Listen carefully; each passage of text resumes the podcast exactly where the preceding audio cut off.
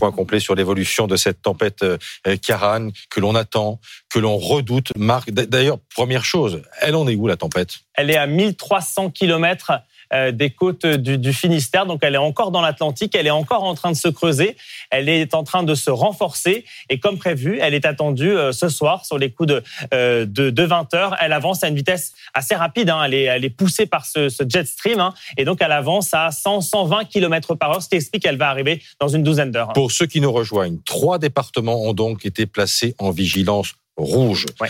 pas tout. Cette vigilance d'ailleurs ne, ne commence pas à la même heure partout. Exactement, parce qu'en réalité, la vigilance rouge suit l'évolution euh, du déplacement donc de ce de ce de cette tempête, hein, de cette dépression. Donc pour le, le Finistère, c'est à minuit. Pour les Côtes d'Armor, c'est à 2 heures. Pour le département de la Manche, c'est à 3 heures. Mais le vent va se renforcer considérablement euh, dès ce soir. Donc vigilance, en effet, maximale pour euh, ces trois départements vigilance rouge, parce que là, les rafales pourraient atteindre, voire dépasser les 170 km par heure. Mais vigilance orange sur tous les départements placé en vigilance orange parce que là, dans les terres, 130, 140 km par heure. Et tout ceci n'est pas figé. Hein. Ça pourrait, ça, pourrait mhm. encore évoluer à 10 heures ce matin, voire à 16 heures cet après-midi. On peut rajouter des départements en vigilance orange. On peut aussi modifier quelques départements en vigilance rouge parce que jusqu'à la dernière minute, on va affiner la trajectoire précise de cette dépression et il suffit qu'elle circule, qu'elle arrive 20 km plus au sud et ça veut dire que 20 km plus au sud dans les terres, vous avez les rafales de vent les plus violentes. Mais Donc jusqu'à la dernière minute, ce dont on est sûr, c'est que ça va taper très fort. On est bien d'accord. Ce dont on est sûr, c'est que ça va taper très fort dans tous ces départements du Nord-Ouest. Ça va taper très fort. Il y a forcément de l'inquiétude pour les,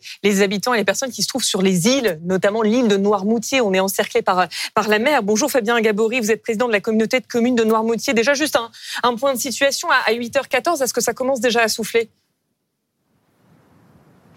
Alors on a eu un petit peu de rafale tout à l'heure, euh, aux alentours de 80 km heure euh, en début euh, de matinée, là vers 6 heures du matin. Là ça a l'air d'être un petit peu plus calme et voilà, ça va certainement remonter dans la soirée parce que c'est annoncé et donc comme on l'a dit, bah, on attend vraiment définitivement la trajectoire et les territoires qui seront les plus fortement impactés. Aujourd'hui, on sait, enfin à cette heure-là, on n'a pas encore tout à fait les dernières modélisations de Météo France. On est en pleine période de vacances. Est-ce qu'il faut dire ce matin aux vacanciers eh ben de, de quitter l'île peut-être?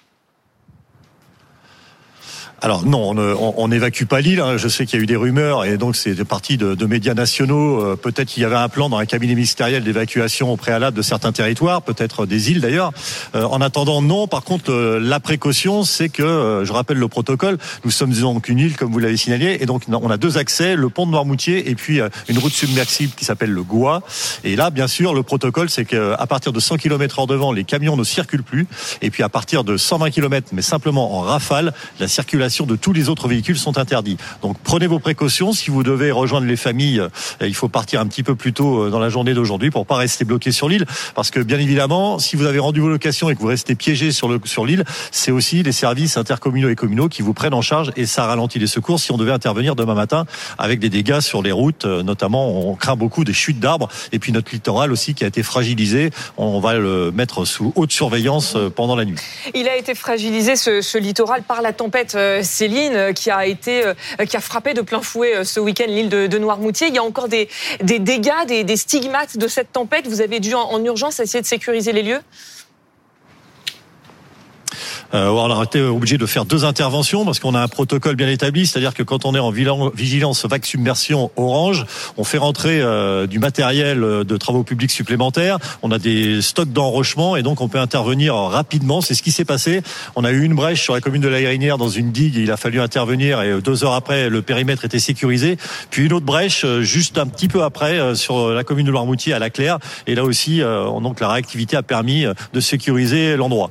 Bon après on a donc comment euh, des, des, des, périmètres fragilisés, notamment aussi beaucoup de recul dunaire. Donc j'invite vraiment la population à ne pas venir sur le bord de mer, à ne pas prendre le risque d'aller sur ces zones fragilisées, parce que euh, une dune peut s'effondrer et vous pouvez partir avec la dune à la mer. Donc euh, voilà, le bon sens. On se confine ce soir à partir de 18 h On évite les zones boisées là aussi et on reste chez soi tranquille au coin du feu et on passe la nuit à l'abri.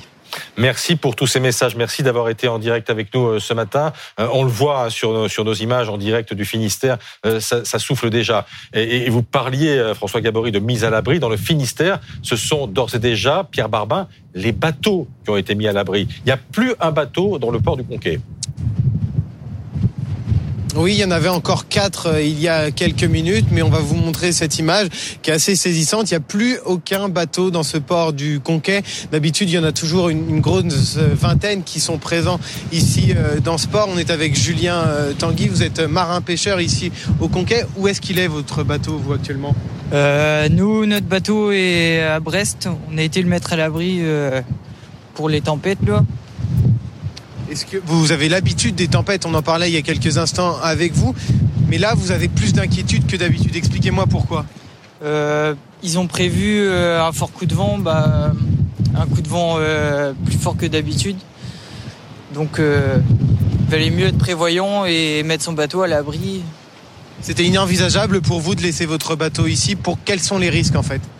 Les risques, bah, que la chaîne se décroche et que le bateau parte à la côte. Euh, voilà. On en parlait aussi euh, avec vous et avec d'autres pêcheurs qu'on a rencontrés euh, hier.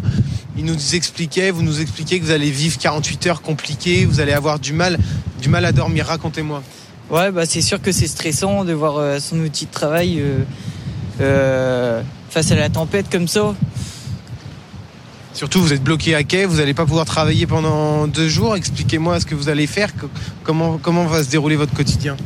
Bah, on va attendre que ça passe et puis on verra bien quand est-ce qu'on pourra repartir.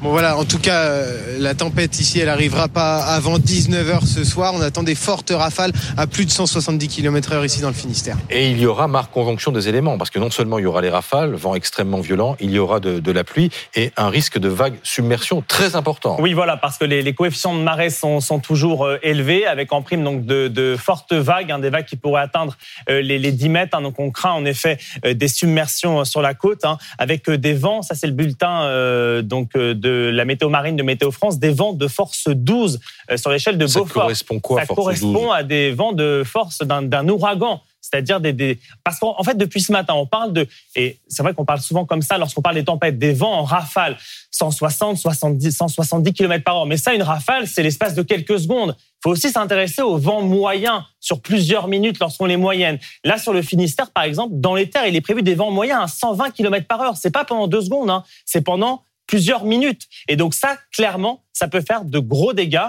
surtout sur des sols qui sont gorgés d'eau. Il est encore prévu, alors il a encore beaucoup plus ce matin, il est prévu 50 litres d'eau au mètre carré supplémentaire pour le passage de la prochaine perturbation en lien avec cette tempête. Donc des sols qui sont littéralement gorgés d'eau, des cours d'eau qui sont en crue, des arbres qui sont encore en feuilles, avec des vents à près de 140, 150 km par heure. Clairement, euh, il y a de gros dégâts qui sont redoutés.